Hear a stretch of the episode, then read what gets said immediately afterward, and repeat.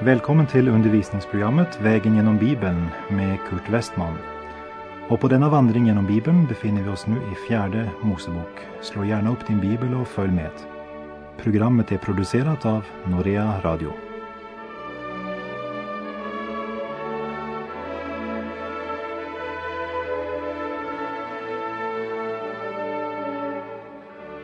I det här programmet ska vi se på kapitlen 34, 35 och 36 i fjärde Mosebok. Som ett tema vill jag återge orden från femte Mosebok 2.7. Han har låtit sig vårda om din vandring i den stora öknen. Nu i 40 år har Herren din Gud varit med dig och ingenting har fattats dig. Och i kapitel 34 får vi veta gränserna för löfteslandet. Och det är ett viktigt avsnitt eftersom det på ett sätt som inte kan missförstås fastställer gränserna för landet som Gud gav Israel. Det understryker också det faktum att han gav dem landet som en evig besittning oberoende av vem som idag gör krav på det så tillhör det Israel. I fjärde Mosebok 34 läser vi verserna 1 och 2.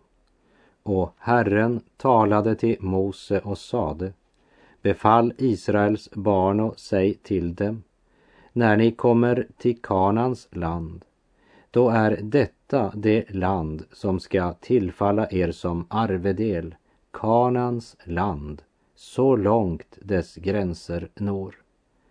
Och så bestämmer Gud dess södra gräns i vers 3. Ert land ska på södra sidan sträcka sig från öknen Sin utmed Edom och er södra gräns ska i öster börja vid ändan av Salthavet. Och Gud fastsätter deras västra gräns, vers 6. Och er gräns i väster ska vara Stora havet det ska utgöra gränsen.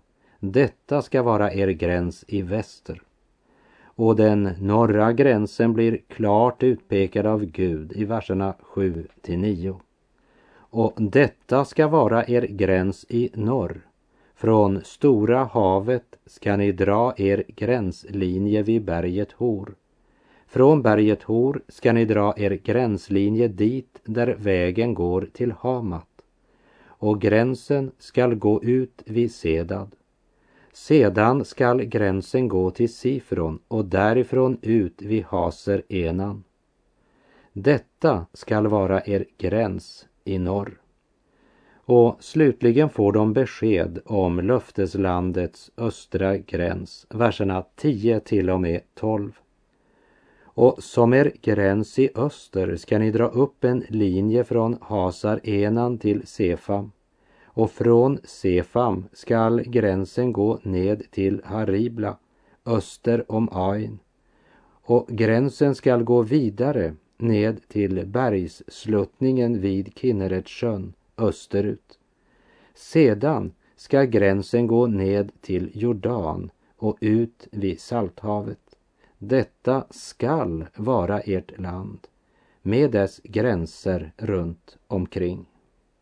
Så talar Herren om för Mose vilka män som ska ha ansvaret för att utskifta landet mellan stammarna. Verserna 16 till 18.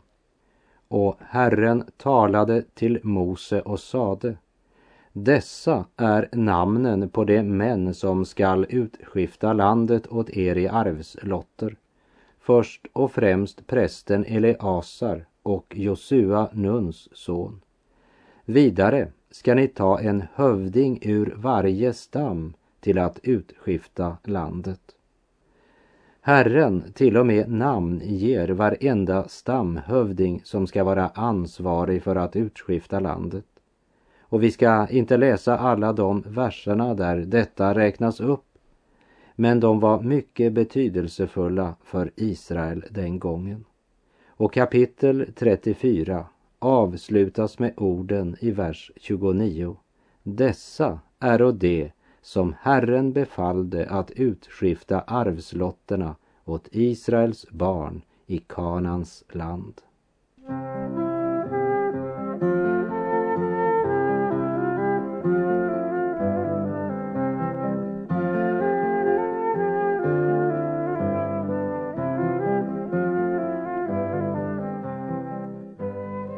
Därmed har vi kommit till fjärde Mosebok kapitel 35.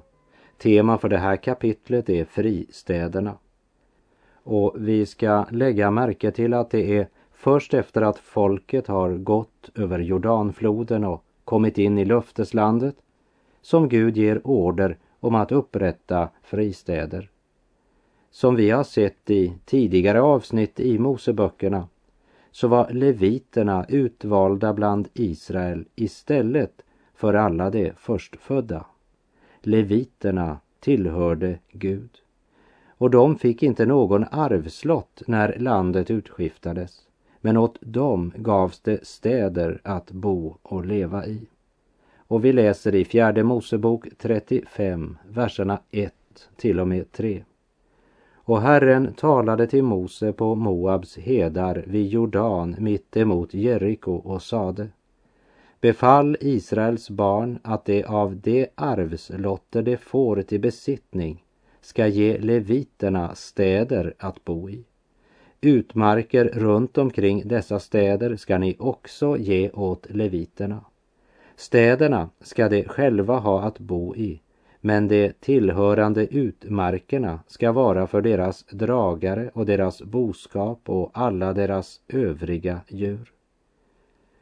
Utmarkerna runt leviternas städer var betesmark som leviterna skulle ha för sin boskap. Och vi läser i vers 4. Och städernas utmarker som ni ska ge åt leviterna ska sträcka sig tusen alnar från stadsmuren utåt på alla sidor. Av de 48 städer som leviterna blev tilldelade skulle sex av dem speciellt avskiljas som fristäder. Och vi läser verserna 9 till och med 13. Och Herren talade till Mose och sade Tala till Israels barn och säg till dem när ni har gått över Jordan in i Kanans land ska ni utse åt er vissa städer som ni skall ha till fristäder till vilka en dråpare som ouppsåtligt har dödat någon må kunna fly. Och dessa städer ska ni ha som tillflyktsorter undan blodshämnaren så att dråparen slipper dö förrän han stått till rätta inför menigheten och de städer som ni ska ge till fristäder skall vara sex. Och Gud förordnade tre tillflyktsstäder på västra sidan av Jordanfloden och tre på den östra sidan.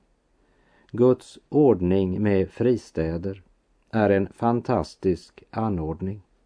Och som vi minns från tidigare kapitel i Moseböckerna så var det sannolikt fel av Rubens och Gads stam att slå sig ner öster om Jordanfloden och inte gå in i kanan. Det ser vi av att Gud i vers 14 kallar den ena sidan för själva kanan. Tre av städerna skall ni ge på andra sidan Jordan och de tre övriga städerna ska ni ge i själva Kanans land. Men vare sig det var rätt eller fel av Ruben och Gad att inte gå in i Kanan hade alltså Gud i sin nåd bestämt att det på båda sidor Jordan skulle vara fristäder till vilka en dråpare kunde fly så att han inte blev dödad innan han stått till rätt inför menigheten. Det är viktigt att lägga märke till att fristaden betydde inte att han bara genom att springa till fristaden kunde undgå alla konsekvenser av sitt handlande. Men det skulle ge honom tid till en ärlig rättegång. Och vers 16. Men om någon slår en annan till döds med ett föremål av järn så är han en sannskyldig dråpare. En sådan skall straffas med döden. Det vill säga, en som slagit med ett föremål av järn borde veta hur farligt det var och räknas därför som uppsåtlig mördare. Men för den som genom olycka förvållat en annans död skulle fristaden hindra en blodshämnare att han blev dödad innan han stått till rätta inför menigheten. Vers 24 och 25. Då skall menigheten döma mellan den som gav slaget och blodshämnaren enligt här givna föreskrifter. Och menigheten ska rädda dråparen ur blodshämnarens hand och menigheten ska låta honom vända tillbaka till fristaden dit han hade flytt. Och där skall han stanna kvar tills den med helig olja smorde översteprästen dör. Innan vi går vidare bör vi kanske nämna att allt detta på ett speciellt sätt syftar till Israel som ju slagit ihjäl livets förste. Det som är det viktiga är om dråparen har tagit tillflykt till fristaden som Gud har givit eller om han inte gjort det. För när det gällde dråparen som befann sig utanför fristaden så gällde följande regel, vers 26 och 27. Men om dråparen går utanför området för den fristad dit han har flytt och blodshämnaren då, när han träffar på honom utanför hans fristadsområde, dräper dråparen, så vilar ingen blodskuld på honom. Utanför Guds fristad väntar domen och döden. Men innanför fristaden vill Israel genom Guds gränslösa nåd bli betraktade som ouppsåtliga dråpare. Som Jesus bad på korset, Fader förlåt dem, de vet inte vad de gör. Dråparen kunde inte återvända från fristaden förrän den med helig olja smorde överste prästen var död. Och den smorda överste prästen, Jesus Kristus, är inte bara död men uppstånden. Han lever. Men Gud ignorerade inte det faktum att de korsfäste livets Herre. Och Israel fick inte återvända till sitt hemland förrän 1948. Och så, i de två sista verserna av kapitel 35 ger Gud orsaken till varför han har gett dessa bud. Ni skall inte ohelga det land där ni är. Genom blod ohelgas landet och försoning kan inte bringas för landet för det blod som har blivit utgjutet i det annat än genom dens blod som har utgjutit det. Ni ska inte orena landet där ni bor, det i vars mitt jag har min boning. Ty jag, Herren, har min boning mitt ibland Israels barn.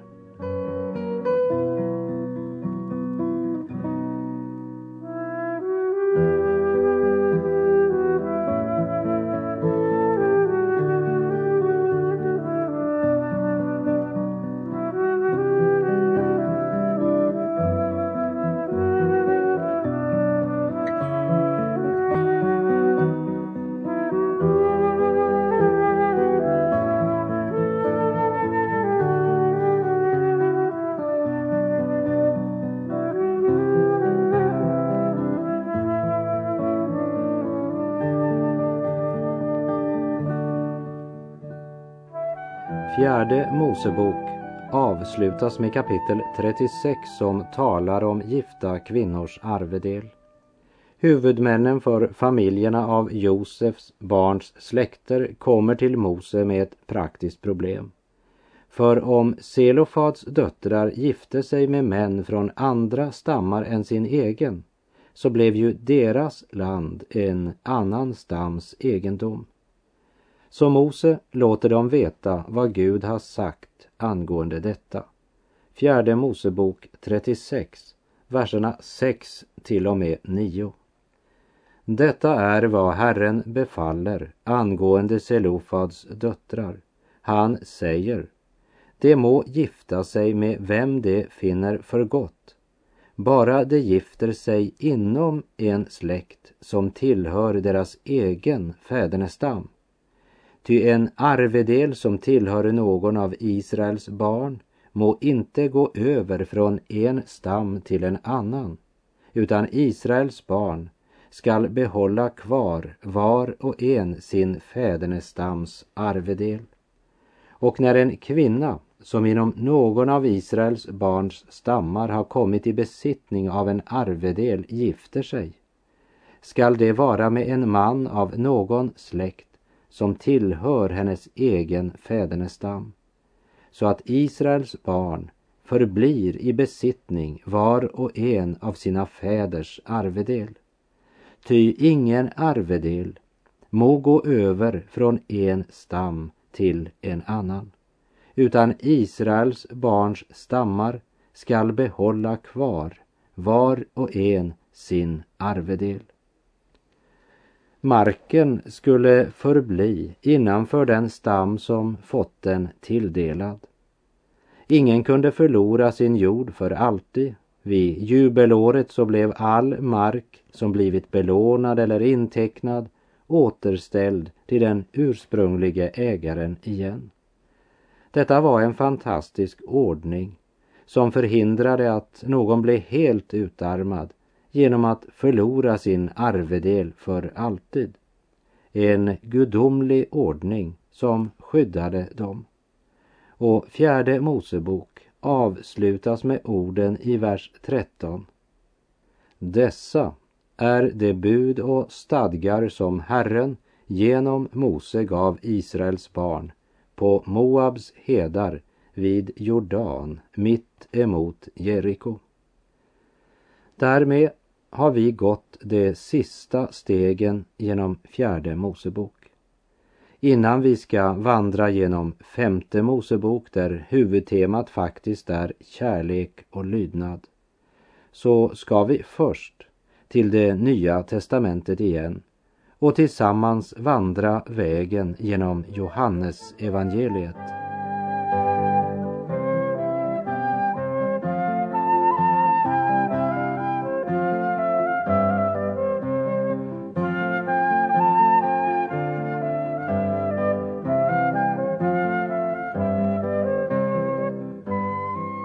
Och innan vi i nästa program ser på det första kapitlet i Johannesevangeliet ska vi redan här i slutet av det här programmet ge en liten introduktion.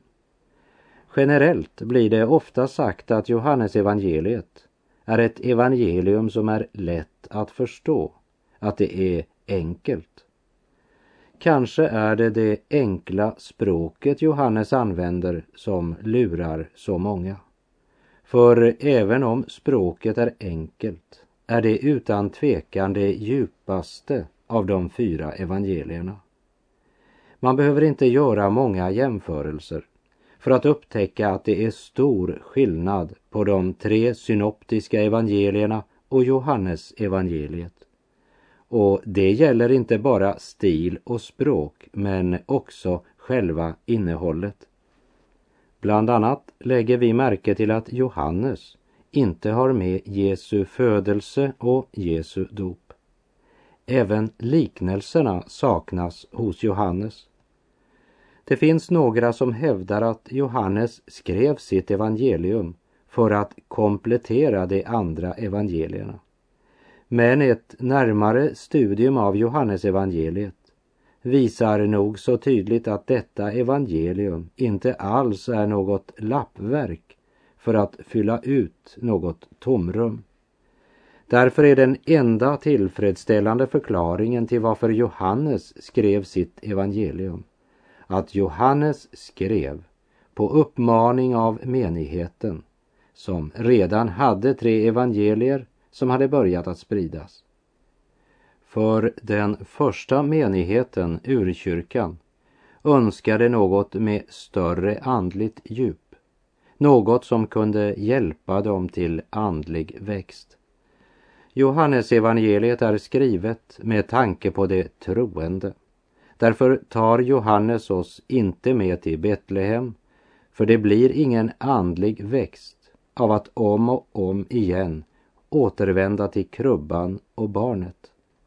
För det är den levande och uppståndne Kristus Johannes vill föra oss till gemenskap med.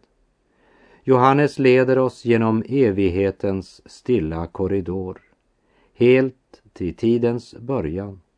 Och här leder han oss mycket längre tillbaka än vi har möjlighet att tänka oss.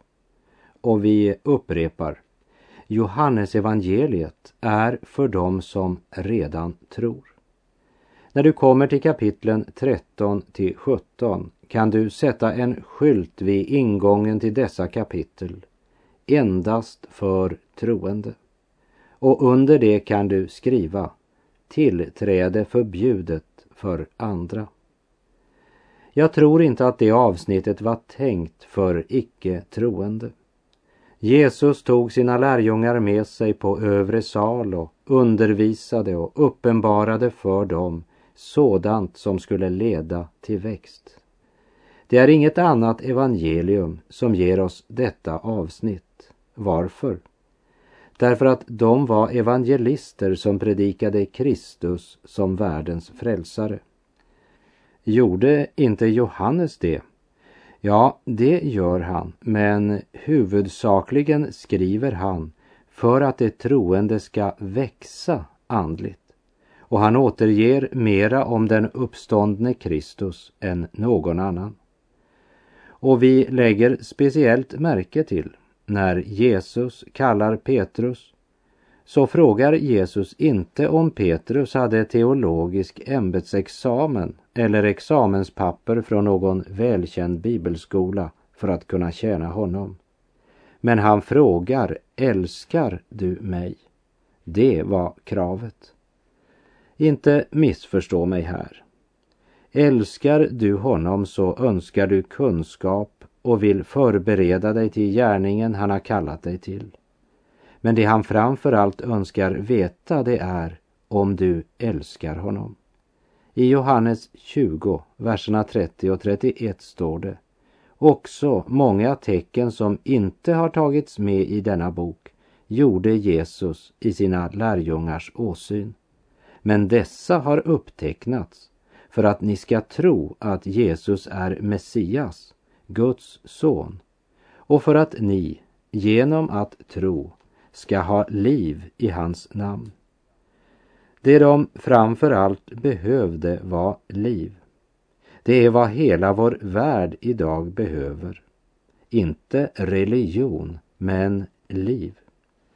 De tre första evangelierna kallas för de synoptiska evangelierna därför att de skrevs utifrån samma synvinkel och med ett gemensamt mål. Det fjärde evangeliet är annorlunda. Det första, Matteus och Markus, fokuserar på Jesu under. Lukas koncentrerar sig omkring Jesu liknelser. Johannes gör inget av delarna. Och för det andra, hos Johannes så återges undren som tecken och har utvalts mycket selektivt för att understryka vissa stora och viktiga sanningar. Till exempel undervisningen om livets bröd följer efter mättandet av de 5000. Det är elva speciella tecken i Johannes evangeliet. Och för det tredje Johannes evangeliet innehåller inga liknelser. Ordet bild förekommer i Johannes 10.6 men berättelsen om den gode herden är inte en liknelse men en predikan eller undervisning. Johannes ger oss en kronologisk ordning som vi bör lägga märke till. Ja, faktum är att om du följer med så ger det dig en stege där du kan återfinna stegen i Jesu treåriga verksamhet. För Johannes ger inte bara en logisk, men också en kronologisk följd i sitt evangelium. Han uppmärksammar också platser och städer. Till exempel Johannes 1.28. Detta hände i Betania på andra sidan Jordan.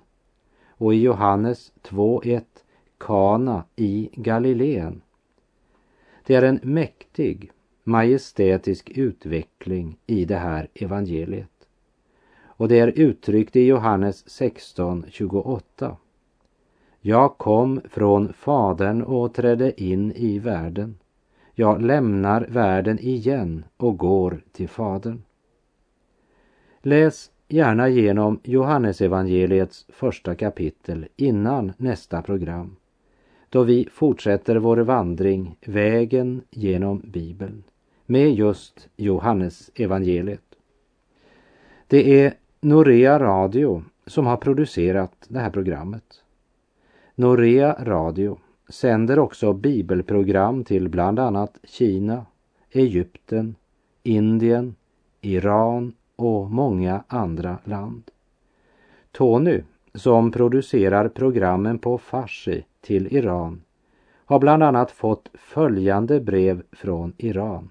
Jag läser. Jag har nu lyssnat till ditt program i cirka ett år. Vi tror inte att våra brev kommer fram till dig eller att vi kan få dina brev. Men nu reser en vän ut ur vårt land så jag tar risken att sända brevet med honom. Jag hoppas du får det. Jag tror verkligen på Guds kärlek som du har undervisat om. Den plan Gud har för hela mänskligheten som du berättat om i ditt program finns inte i Koranen. Du berättar om Guds nåd som blir oss givet helt fritt. Vilken skillnad! Var kan jag få tag i ett Nya testamente? Har du möjlighet att sända mig ett på ett sätt som gör att jag verkligen kan få det? Kan du visa mig att Jesus är det slutliga svaret? Jag vet inte hur jag ska uttrycka mig annat än att säga att djupt in i min själ dras jag mot Kristus. Det verkar som om han är uppenbarelsen av Gud. Men jag vet verkligen inte hur jag ska få lära mera om honom. Jag önskar uppleva och erfara den nåd som du har berättat om. Ja, det var bara ett av de många brev Tony får som respons på sina program till Iran.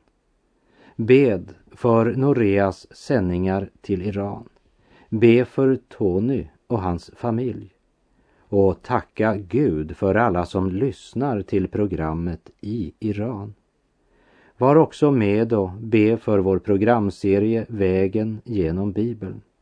Och be om att programmet kunde få bli till hjälp och uppbyggelse för någon lyssnare i vårt kära Sverige.